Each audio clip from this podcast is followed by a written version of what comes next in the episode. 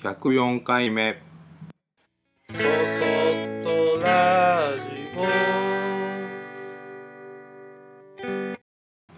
皆さんこんにちは。こんばんは。そそっとラジオ木又俊吾です。えー、初めて、えー録音する日が少し、えー遅れちゃいました。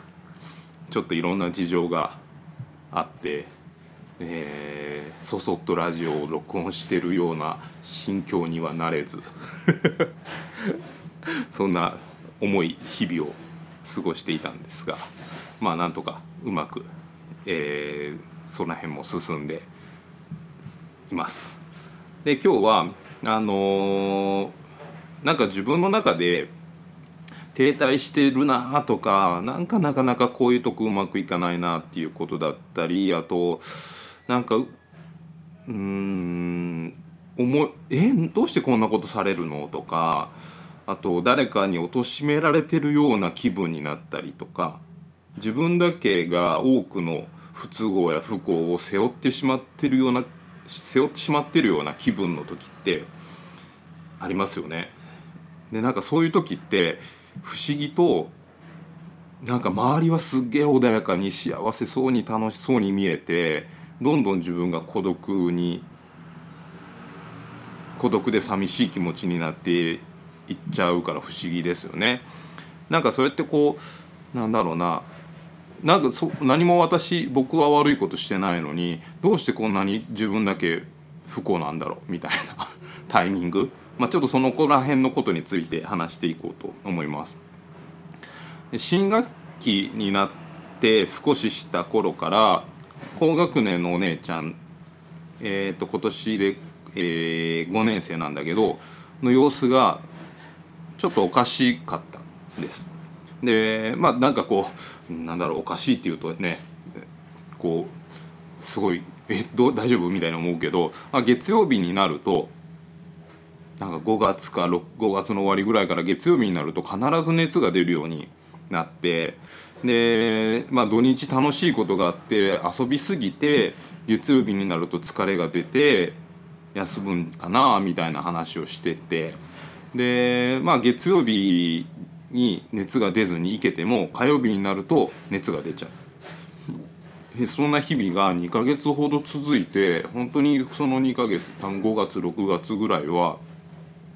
学校に3分の1行けなかったかも。しれないような感じ。でまあちょっとご時世的にね熱があると学校には行かせにくいっていうのもあったっていうのもあるんだけど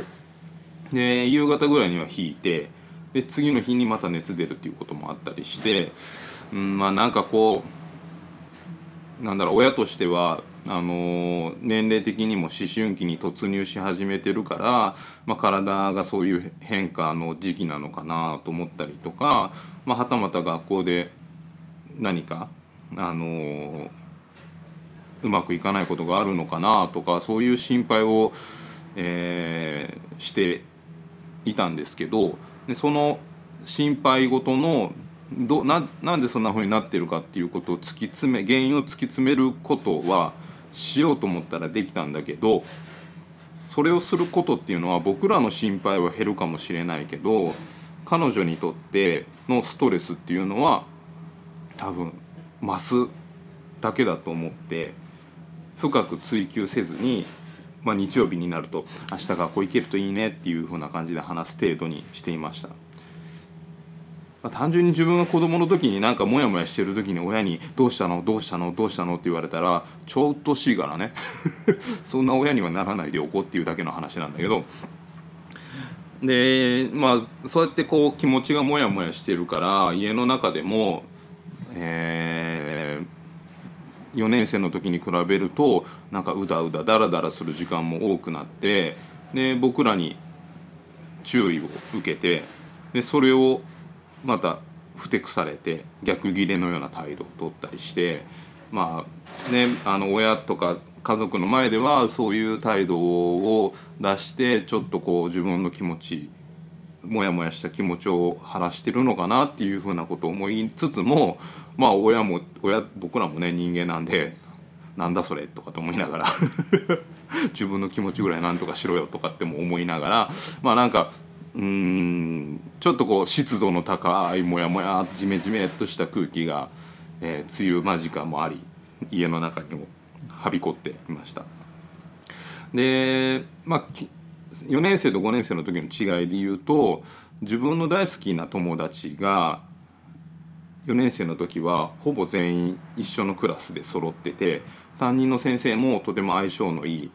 あの先生だったようで本当に毎日毎日楽しかったっていう風な状態で学校に行ってました。で今年は一学年2クラスしかないのに去年の仲良かった子たちと自分娘だけが違うクラスになってで新しいクラスには気の合う友達がほとんどいなくてっていうのを4月から結構しょげてたんですね。でまあそんなことはねあの大きくなっていくとしょっちゅうあるか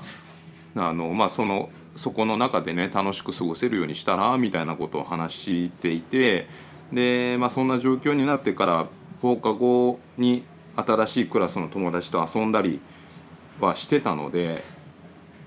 孤立してるとかなんか、まあ、嫌がらせを受けてるとかそういう陰湿なことがあるわけじゃないんだろうなと思って見守っていました。でえー、と夏休みを前にでキャンプもキャンプキャンプ学校で行くキャンプね キャンプもあったのであの保護者会がありでそこで担任の先生から、あのちょっと娘のことで、えー言われたことがあってで4年生までうちは保護者会に行くともう全く問題がない素晴らしいっていうふうにいつもどの担任の先生も言ってくださってたんです。でまあ親としては、まあ、そんなふうに言っていただけてありがたいなっていう思い思う反面いや家でのダラダラ具合をなんとかあの そんなこと家ではすごいダラダラなんですみたいな感じのことを伝えようか伝えまいかみたいなそんな感じでしか思ってなかったんだけどあの今年のその保護者会の時では担任の先生からキャンプの半決めがあったと。でその時に、キャンプの半決めっつったらねなんかもう一大イベントですよね子供にとったら。でその時に一人ポツンと引いてその状況を見てたらしく何かこう少し仲のいい友達とかに話しかけて一緒の班になろうよとかなんかちょっとでも自分が楽しい班になろうっていうような試みをするわけでもなくただただ引いてその半決めの状況を見てたらしいんです。で最後にどうもあの残った子たちで班になるっていうようなメンバーの班になってでまあ担任の先生も娘のそういうなんて言うんだろうな引っ込み思案で何もできないっていうタイプではないのは知ってたのであの少し様子がおかしいからなんかかわいそうだっていうのもあってあの女の子の班男の子の班が決まった時に、えー娘に男の子の班であの誰かこう仲のいい子いるっていうのを聞いてくださってでそれで優遇してその子の班と娘の班を同じにしたんですっていうことを教えてくれたんです。できっと彼女の娘のモヤモヤの原因っていうのは一学年2クラスしかないのに好きな友達は全部他のクラスでで自分だけが一人でなんか新しいクラスなんとか新しいクラスの友達と仲良くしようと過ごそうと試みたもののやっぱり何か馬が合わない多分そういう努力はしてみたものの仲良く楽しく遊べないと思ったんだと思うんです。でそれでキャンプの半決めの時に急にそんな状況につい対して身構えて引いてしまって身動きが取れずに固まってしまったのかなっていうふうに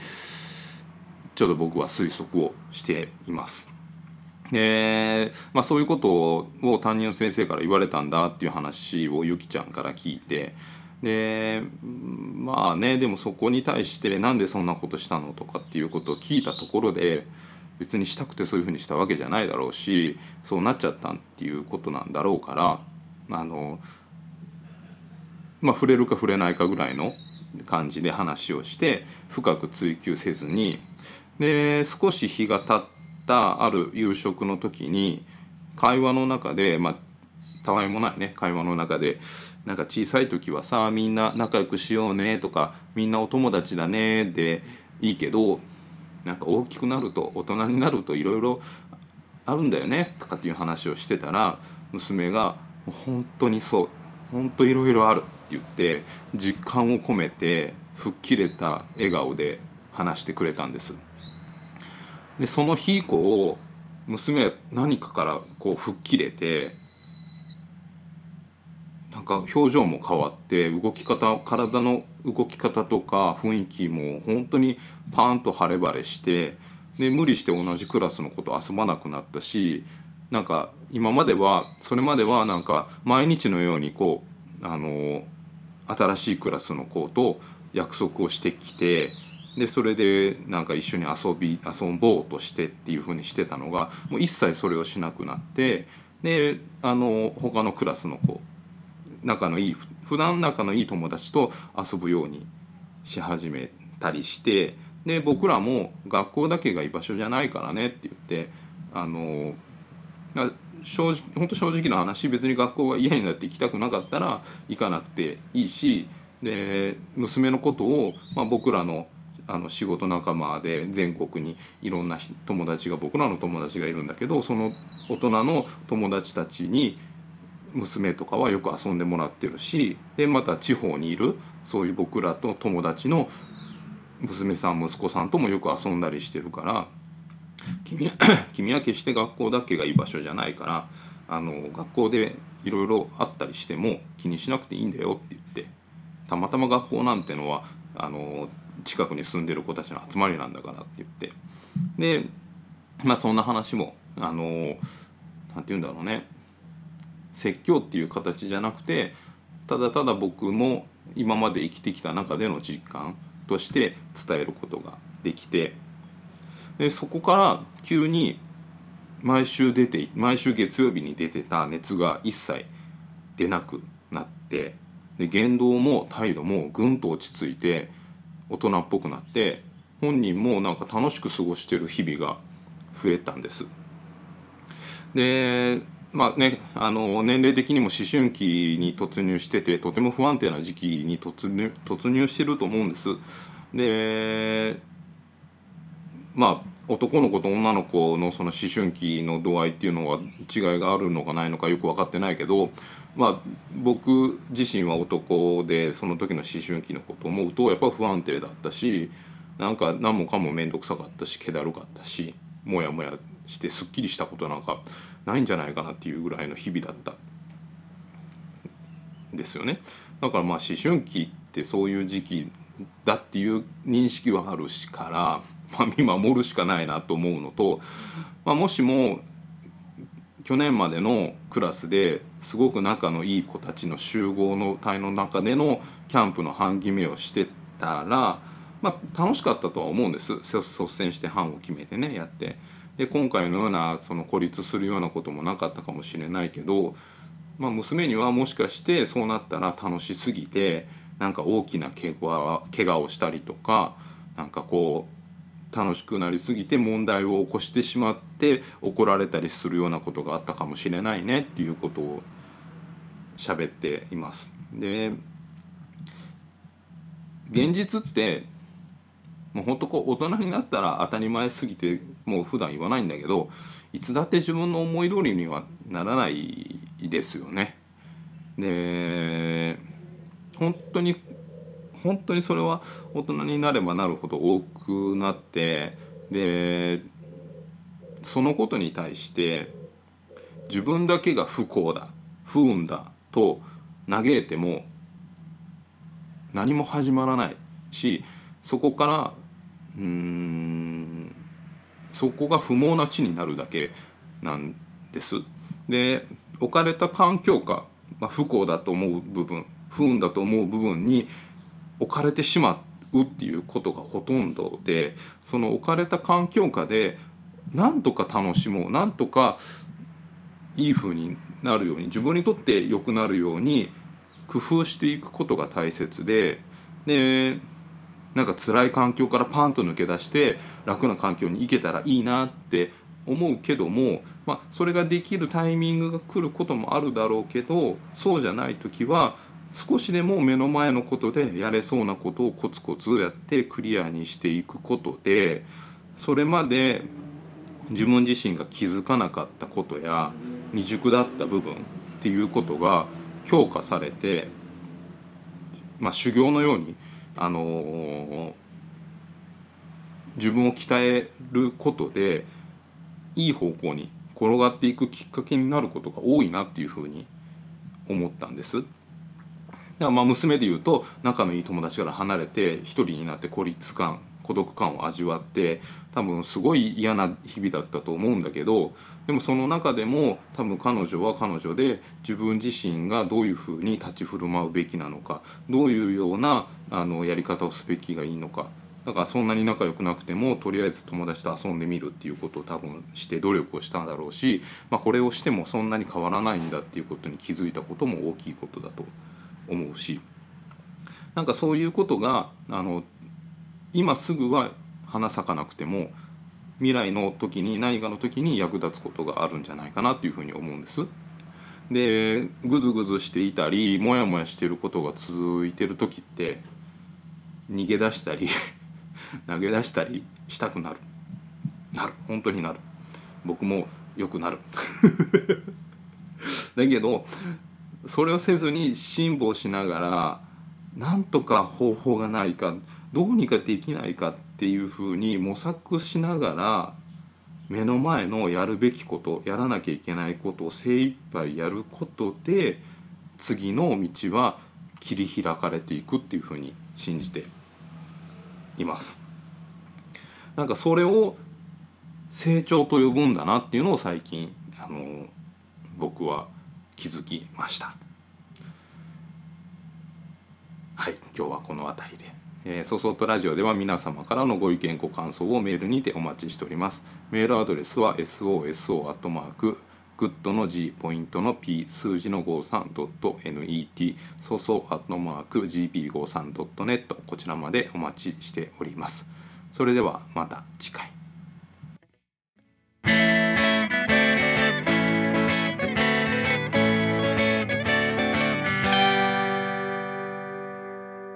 そそっとラジオ。